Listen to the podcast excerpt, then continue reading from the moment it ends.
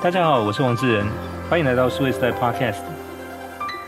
我们在这期节目里面很高兴请到数位时代的好朋友，那同时现在也是我们新的 Web 三 Plus 频道的其中一位直播主持人叶向林 Noah 带我们节目来。Noah 你好，志仁好，大家好。对，那很高兴再次请到 Noah 到我们节目来，这次应该是第三次哦。那这一次其实有一个很重要的呃目的，就是因为 Noah 刚出了一本新书，叫《迷航乌托邦》哦。那这本书其实蛮有趣的，它其实是用了一个类似童话故事的方式，把现在在区块链，特别是他过去这几年所本身自己参与的一些经验，把它写到书里面来哦。那所以今天的节目就要请 Noah 来谈谈，就是说那写这本书的整个过程哦。那首先我想请教是说，那为什么会想写这本书？最初的想法是什么？对，其实这本书一开始的时候，因为我之前还在学校里做一些研究嘛，那我们那个时候研究其实是研究快乐，就这个完完全完全无关。那因为快乐太广了，那所以后来把它缩限成哦，那我个人的快乐我来研究一下。那个人快乐又太窄了，所以最后就回过头来想说，那我是谁？有哪些跟我一样的人？那就科技人嘛。那我们自己在这个产业里面就是打滚了，就是 跌跌撞撞了几年这样。那科技。人在，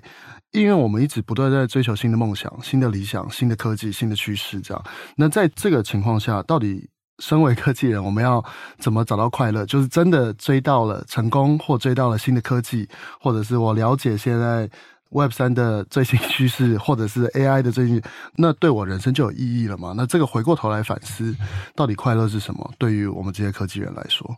对，那我想前面几次节目也介绍过 Noah，我大概今天还是要再补充一下，因为 Noah 本身是在清华大学的计量金融财务系毕业哦，那再来到纽约的这个 Parsons 设计学校读完硕士之后，进到 Google 去工作，几年之后再出来。那过去几年其实投身在跟新创有关的领域，特别是跟区块链比较相关的。过去这几年，我想一般人的印象就是说，在区块链这个领域里头，不管是链圈或者币圈，大部分都是跟钱有关系的。那特别是在这个所谓的币圈的部分哦，那不管是说去发行新的加密货币，或者所谓的平台币，或者建立所谓的交易所，去让更多的这个买方跟卖方交易赚手续费，或者说去发行所谓的电子钱包等等，或者呃，可能这两年热门的 NFT，其实绝大部分是跟钱有关哦。所以我想一般人大概可能会有一个刻板的印象说，好像这个领域里面大概大部分都会是跟这个比较是所谓的金钱。或者是说，可能这个所谓的投机相关，但你自己怎么样去跨出，就是可能多数人认定的那个跟钱有关的领域，进到所谓的公众领域这个议题里面来？对，我觉得区块链它其实是个激励机制，然后它是一个用资本主义去 drive 的某种激励机制。那这个激励机制当然就是是一个大家可以看到现在市场上的情况，牛市、熊市，就资本主义有它的。呃，它是非常有力量的，right？然后资本主义也不会离开。但是那个往公共财这个地方走的原因，其实单纯是我个人的兴趣。我那个一直想的都是，OK，我们要怎么样让？其实，在研究所那个时候的其中一个题目，我把它叫做 Happitalism，Capitalism 加 Happiness，哎，要怎么让资本主义为了那个人类社会的好，去跟共好。去服务，来，这个可能是一个大家比较少想要去，因为去 drive，呃，资本主义去 drive 这个行为的能力是非常非常强的，但是因为我们在过去做的所有事情里面，我们不太看外部性。就我自己做的事情，我就是看我的钱进来，但是我到底有没有去创造空气污染？我到底有没有去创造其他的好处或者坏处？那这个外部性有可能正，有可能负。那我们也不去看这些东西的时候，那那个我们对于其他人的影响，我们就看不到。这东西没有被 take into consideration，没有被考虑的时候，我们就看不到。所以，那现在其实公共财的范围其实只是说，嗯，我们到底要怎么样把。呃，这个区块链激励机制给拉进来，让我们看到更多的外部性，把这些外部性也 take into consideration，所以我们可以创造一个比较更好的社会，有点像是这个样子。对，那当然这个其实有一点科技乌托邦的这种理想在里头，那也反映在这次你所写的这本《迷航乌托邦》想要去表达这个理念哦。那嗯，就这本书，其实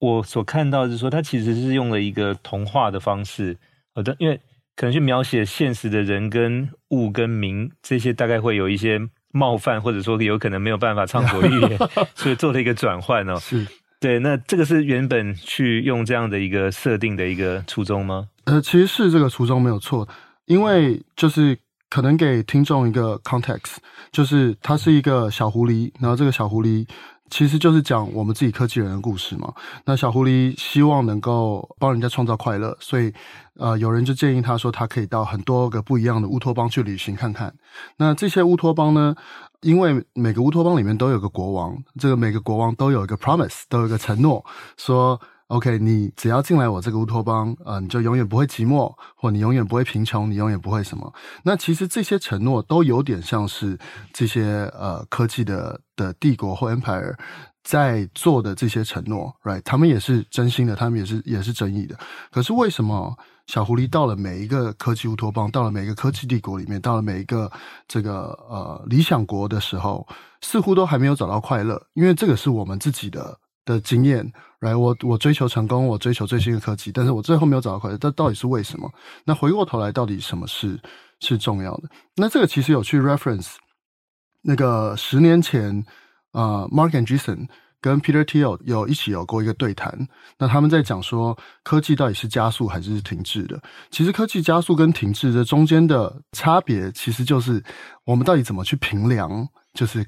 呃，什么叫做科技进步？Right，那 Mark Andreessen 说，哦，那个现在所有的你看起来比较小的东西，其实即使是 Twitter 这样东西，在全世界发挥了非常大的影响力。可是像这个 Peter Thiel 就会说，OK，我们本来期待飞天车，本来期待更多的太空探索，本来期待什么，但是却没有这些事情却没有发生。但我们只回到一百四十个字，这其实完全是评量标准的问题。那如果说科技进步是为了，嗯。就当然，在很多标准下，它都可能有进步。可是，像我自己在 在想的是，嗯，其实真的创造人类快乐的，就是哈佛近期有一个研究，是他的啊、这个成人 Adult Development Department 成年人发展部门，他们讲成年人到底为什么会获得快乐？那这个真正的原因呢，其实是你在老年时候有好的关系。Right. 那你在老年时候有有好的关系，你在七八十岁的时候，在老年时候，你就会获得更多的快乐。这样，这个是如果要 boil down 成一件事情的话，就这样。那如果把这两件事情连接起来的话，那这些科技到底有没有帮助我们达成这项目的？因为可能在 social media 的这件事情上，其实可能在更多青少年中间创造了焦虑。那在这个呃故事里讲的，比如说追求。财富的 DeFi 或追求财富的这些东西，它可能创造了更多的孤立。那这些东西可能都对最终的人跟人之间中间去造桥、去建立关系，可能没有那么直接的关系。那如果是这样的话，我们到底要怎么到达那个地方？我们到底要怎么创造共好？这样。对，因为你这个书里面的这个主角用的是一只小狐狸哦。为什么是这个选角的想法呢？因为狐狸其实可能在过去童话故事里头，大部分都是比较狡猾的这种。对，对，因为我。对，这个其实当初也有想到，但是有两个原因。第一个当然是一个比较正统的原因，就是那个小王子里面其实是有一只狐狸的，right？那那个时候其实整个故事当然有点 reference 小王子一点。那这个整个这只狐狸的角色是非常人性的，这只角色狐狸角色非常温暖的，而且他是希望能够接触却害怕接触的，所以其实是延伸这个角色。那第二个那个时候是想说，诶，我在 Web 三那跟 MetaMask 有什么关系？跟小狐狸的钱包可不可以有什么关系？这样，所以那个时候单纯就是这样讲，然后狐狸就跳出来了，也没有什么特别的原因，就是。了解，因为我可能想多，因为一般商管术里面的狐狸有一个特别的定义是说，因为。从 Jim Collins 写那个呃，就 Good to Great，对，啊、刺猬跟狐狸嘛，对，对，因为刺猬只做一件事，狐狸会做很多事，没错没错。所以通常来讲，刺猬很专注，它最后时间长，它通常能成功。Yeah. 狐狸看似很多技能，但是因为经常换来换去，所以后来就，所以这个刺猬跟狐狸的故事，我想在一般的读商管书里面，大概都是耳熟能详哦。Yeah. 哎，其实这个这个狐狸可能跟我也也有点关系，就到处弄来弄去，多能攻的这样的角色。对，但回过头来也有它的好处，就是。但确实，我想就是在现在整个这个网络的时代的发展，特别很多新的科技的这种区块链、AI 等等，就是所谓的跨界或者说是斜杠，看起来是越来越普遍。就是说，大概很难去做一个专精的刺猬，因为刺猬那个工作也许再过五年后就不存在哦。但狐狸正因为这种所谓多能连接的这样的一个能力。所以有可能是说，呃五年后，即便现在目前的工作不存在，即便新的工作创造出来，他也有机会可能去驾驭或者去熟练的。我想这个也许是个 metaphor 在书里面没有表达出来，但是我想是回到一般大概三管书里面的认知哦。那当这样的一个用动物跟乌托邦的表达手法，我觉得也很有趣的原因在于，就是说。除了以前传统的这些所谓的童话故事，像安徒生童话，包含像就是说呃伊索寓言等等，其实都是有很多现实的意涵在里面哦。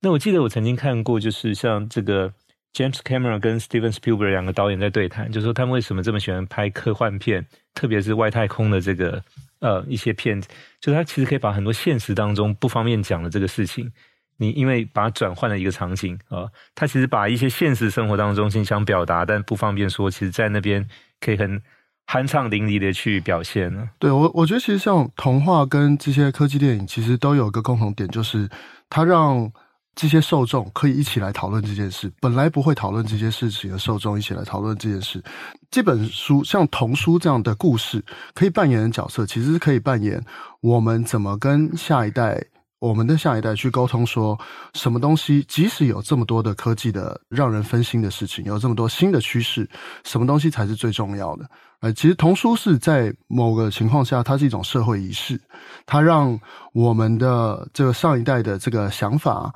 或者是道德观，或者是这个行为的边界，可以用某种方法去传达给下一代。因为这些故事都容易讲，又短，那所以所有人会记得这样的故事。如果它是有。他写的足够好的话，但这个就是，嗯，一个是写给我们自己，那另外一个也是写给下一代。不管你做的是什么，怎么跟人家建立 meaningful connections，这些都是相对重要的。所以这个可能是这本书想要传达的事吧。对，那当然就是说你在书的最后还是有强调，就是所谓的搭桥不要造墙这件事情，就是说，呃，应该更开放去连接，不管是说不同的这个对象群体或者一些机会的可能性。但是，呃，你本身怎么去看？就是说，像现在确实有这种随着更多的这种科技的便利和普及，所以造成一方面是说大家确实更容易，比如你跟国外的朋友透过视讯的方式，或者家人其实是可以联络，很方便，甚至可以看到影像哦。但另外一方面，就是说也有所谓同温层的这种效应产生，就是说它可能没有帮助你扩大更大的这个范围，反而更限缩在同一个。某一种呃话题，或者说这种特定的这种想法当中，这群朋友会彼此加深、互相取暖呢。就这两种事情都存在，所以就说科技本身是中性的，它可以帮助去搭桥，它也可能帮助去造墙哦。但你自己在这里面有一个期待，是说它更倾向于去搭桥，而不是造墙。但是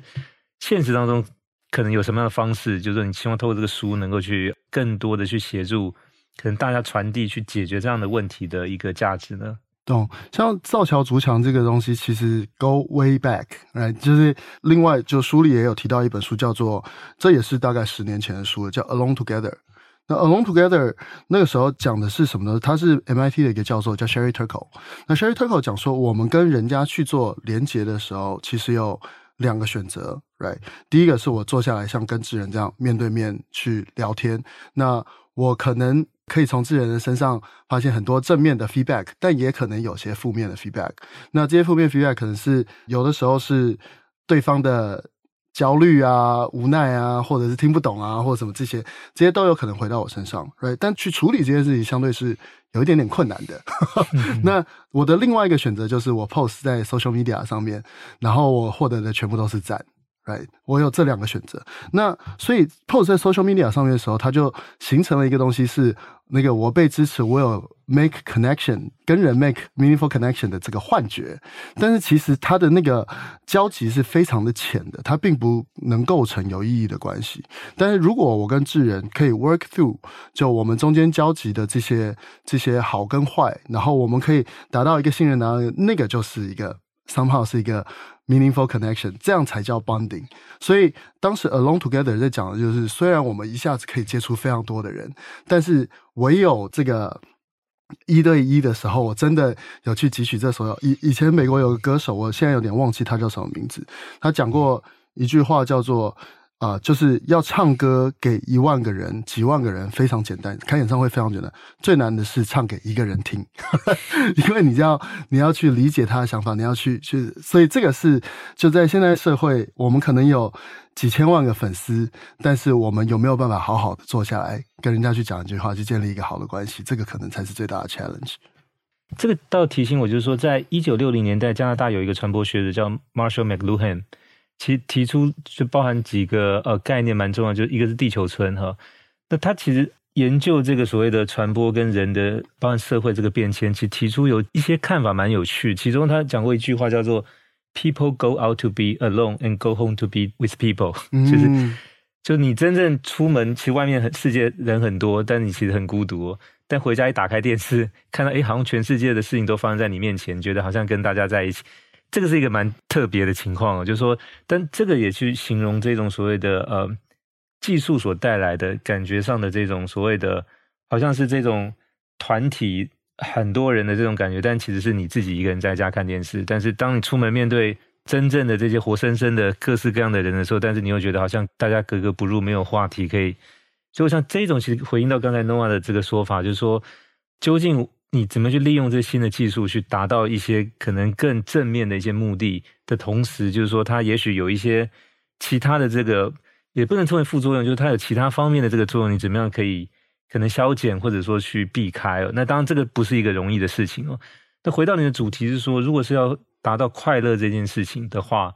那你觉得就是说，可能透过这本书，希望能够传递给读者看完之后，一方面当然去了解到，就是说可能现在关于一些区块链跟公益的题目可以相关的一些部分以外，就是可能在增进快乐这件事情上面，可以达成什么样的一些作用呢？嗯，因为其实每个乌托邦的情境之下，其实有一点点不一样。哎，那比如说像是第一个乌托邦是讲友谊嘛，那什么样的友谊是真的友谊？就是像刚刚讲的，就是跟智人坐下来眼对眼，然后我们这样这样讨论。第二个乌托邦是。叫做金鹅币，就是一只会生金币的鹅，嗯，就像以前童话故事生金蛋的那个。对，以前是那个那个 Golden Goose，我们是 Token Goose。那但是在财富这件事情，因为以前在加拿大的一个教授，呃，名字是 Elizabeth Dunn，然后他呃写了一本书叫 Happy Money，他讲说，OK，我到底要怎么去花钱？我的钱要怎么花，我才能够。获得更多的满足跟获得长期的快乐，这样。那其中一个点就是，比如说像我如果去买物质的东西，买这些东西，这个 happiness 的下降的情况是很快的。可是我如果是去 relatively 把我的钱的部分，呃，分给别人的话，那这个东西能够增加快乐的几率是高的。所以，其实，在全世界的这个呃 happiness report，World Happiness Report 里面有一个。那个 happiness 的 indicator 就是这个国家人捐款捐了多少，那这个其实在台湾这个数字是高的。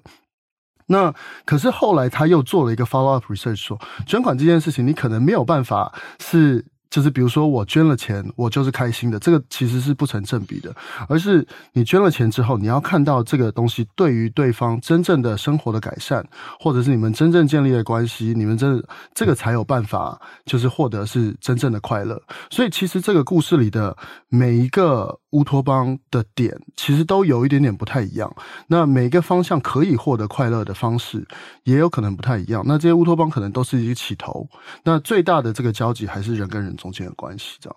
是对。然后像前一阵子在 The Atlantic，它有一篇文章叫做 "We're Already Living in the Metaverse"。那这篇文章其实也写得很好，也写得蛮有趣的。那它的 "Already Living in the Metaverse" 不是说我们已经已经有了 VR，或者我已经有了这些不一样的的元宇宙 whatever。那他的意思是，其实元宇宙这件事情的定义是你 constantly 永远有新的娱乐。我们永远在我们的下一刻去充满下一个我想要娱乐的点。那 TikTok，我一直往下去 滑下一个短片，然后我的两个小时就没了。这个是我现在的人生最需要改进的地方。然后呃，跟我永远在找 Netflix 的下一个片，我永远在找。可是这个是 entertainment 的 illusion，就是在充满了我们的人生。这其实 somehow 就是一个 metaverse，因为在 metaverse 里面，你即使是像呃，Ready Player One 一样进到那个世界，你永远也都在找下一个 entertainment，right？然后到时候当了总统，可能是是能够创造最大流量的 YouTuber。那这整个被娱乐充满世界，跟 reality 中间其实是有差别的。就一样，我们还是得回过头来 work through reality 里面的问题，而不是用娱乐来充满我们世界，因为那样会把世界完全导向另外一个方向去走。对，那很多的 dystopia，很多的反乌托邦的科技电影，其实也在讲这件事。对，因为那个部分的话，就变成说，你后面其实就是透过演算法，嗯，经过这个大数据的分析，然后不断的推送给这个不同的用户他喜欢的这个东西哦。那当然，这个大数据跟演算法后面又有一个可能大主机。所以到最后又变成是 George Orwell 那个一九八四的老大哥，所以就这样的一个类比，其实一直会在这种比较属于是探讨科技进步里面的一个警示或者提醒的声音，会不断的出现，就是说会不会最终就是所谓把我们的这种呃真不管是 Noah 提到的快乐或者说自主这个东西，就交由一个可能被这个所谓的 Yuval Harari 称为更了解我们的所谓的 AI 跟演算法。所接管或接手，然后其实我们认为的这个快乐，实际上是一种想象或者梦幻，就是有点像其实这个毒品一样，就是是短暂的，是短暂。就是我不知道你怎么看，因为像这一种担心，其实一直都，我想在各种的这个对科技发展的这种言论里面，其实一直都存在的。对，因为其实快乐这件事情，当然它非常抽象，所以一开始才会。觉得那个太广，要把这个整件事情给收敛。但快乐当然也有从个人的角度到整个社会的角度，整个社会到底是不是满足的？那从个人的角度，其实就是刚刚回到那个哈佛的那个研究 （Adult Development Research），他们讲的其实就是你如果能够建立好的关系，如果可以有好的爱情，可以有好的婚姻，可以有好的友情跟好的 partnership，跟人家就是。如果能够建立这些东西的话，那它其实本身个人的快乐可以 cover 很多。那这个再往外，就是那整个社会的快乐，对大家来说都有意义的东西。干净空气，那个社社会社会和平，有多少公园或有多少可以像以前图书馆啊、公园这种 free access 的地方，这些东西可以有多少？就是从个人的快乐到社会的快乐，就是这。每一个层级其实都有一些事情可以去做，像我现在会觉得是这个世界其实是一视成人的，就是我们把所有的科技乌托邦，我们所有把我们的理想、我们的创业创业目标或我们要做什么，这些都当成是人生的挑战。那这些挑战。存在的目的不是为了我一定要去克服这些挑战，而是我可以跟一些我信任的人一起去度过这个挑战。其实婚姻也是，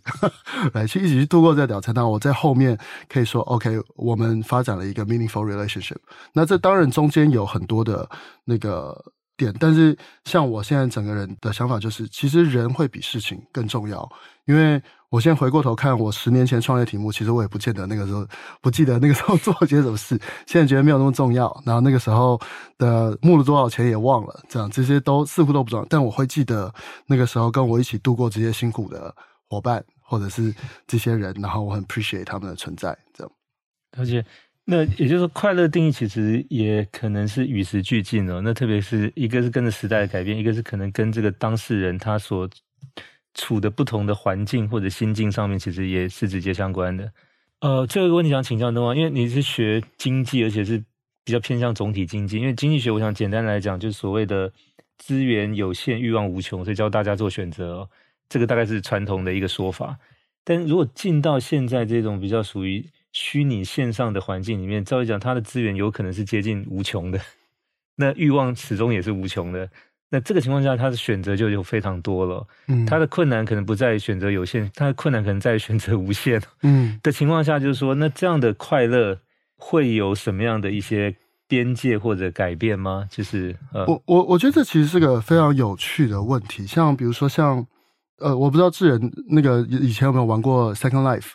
我我有玩过，对，所以 Second Life 在早期是个非常红的 Metaverse，然后可是它的它有点太超前了，对，它有点太超前了。可是它的问题，它的使用者留存率并不高。那使用者留存率不高的原因，可能是因为 那个时候，比如说我进到 Second Life 里面之后，我看到人家有什么衣服，那我可能立刻就可以去创造这个衣服。我看到人家有什么房子，我就可以立刻去去创造一个房子。所以它并没有这种经济体的这个整个 limitations，它是无限发展的。就是我进到 Second Life 里面，就像一个神一样，哎，我想要做什么就做什么，我想要有什么就有什么。可是在这个情况之下，它并不是一个。游戏 它变得不好玩了，因为你没有竞争，你没有赢，你没有成就感，你没有什么，所以这个在这样的一个没有限制资源的世界里，可能现在创造这些世界的人发现，诶。不能这样搞，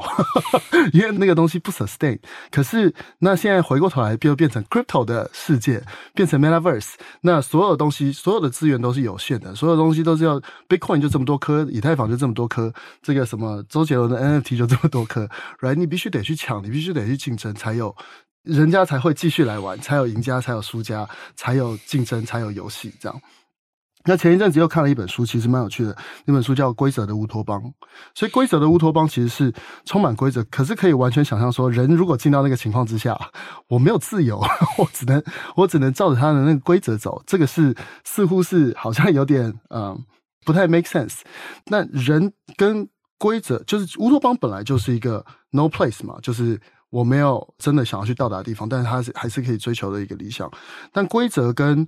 呃，有规则的东西叫游戏，没有规则的东西叫玩乐，right？那人永远其实它中间是一个紧张关系，人永远都在这两个关系中间去去挣扎。就是 OK，我我今天我们看的所有的这些 James Bond 啊，什么这些电影，都是说哦，我是破坏规则的人，那大家对那个感到向往，那我也想要去破坏一些规则。可是破坏完规则之后，人家跟你说，诶，其实你应该回过头来回到体系里面。因为 A、B、C、D，因为这些原因，这样子你才不会影响到人家。那我们又会觉得是对的。所以人人关系其实有点是在这个呃游戏跟玩乐中间去做这个。所以游戏可能是必要的，但有时候让人家出圈可能又是必要的。这样，所以这回过头来就是一个没有规则的游戏，像 Second Life 这样是无限资源；跟有规则的游戏，像现在所有的 Metaverse 这样，就这可能是我们两边中间可以看出来一个很有趣的对比吧。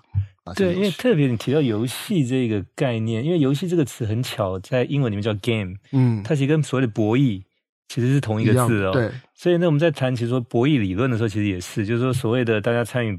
博弈的各方，其实也在这个过程里面在衡量，可能自己手上有的筹码，对方的筹码可能会用什么样的方式出招，你怎么去应对？那这个过程其实本身也是一种游戏哦，也是个 game，就是呃，所以就说。那个通常来讲，最终当然有可能会分出胜负，但是过程所带来其实有很多的一些乐趣存在。就回到你的那个 happiness，就是可能参与博弈的人不见得在玩一个游戏，但他最后得到那个乐趣，其实跟可能去玩一个游戏也是接近的。Yeah. 但也因为那样，就是说他虽然没有一个很明确的边界，但是又隐隐有一些简单的规则存在。这也是让所谓的参与博弈的人可以持续在那个局里面。大家相持下去的一个重要的一个因素哦，没错没错，这他这个就是像我们去争取创投的钱，也在跟他博弈，也可以跟他博弈，也是也在玩游戏，对对。但当我们把这些所有的人类社会的游戏的成败看得太重的话，那这个东西就会影响到我们的 happiness。但是回过头来还是。就这一生结束，闭上眼睛之前，我想到还是以前跟我一起去玩游戏的这些人、这些伙伴这样。所以把人类社会想象成很多不一样的游戏，然后只是我跟朋友一起去玩这样，然后最后最重要还是我跟朋友、我跟家人、我跟什么这些的关系，这可能是一个比较好的解释吧。所以回应到你的那个快乐理论的话，就是说那个乐趣其实来自于是参加的过程哦，嗯，而不是必然是那个最终的结果，因为那个最终结果可能只是一个。某一个时间节点一个 milestone 而已，对。但是如果你持续下去的话，就是说它其实是一个一直不会结束，所以你一直在这个当中，所以那个乐趣就随着这个过程的延续而延续了。没错，没错，很多事情时间拉长了看，似乎就没有这么重要，就可以看到更重要的东西了。是是，OK。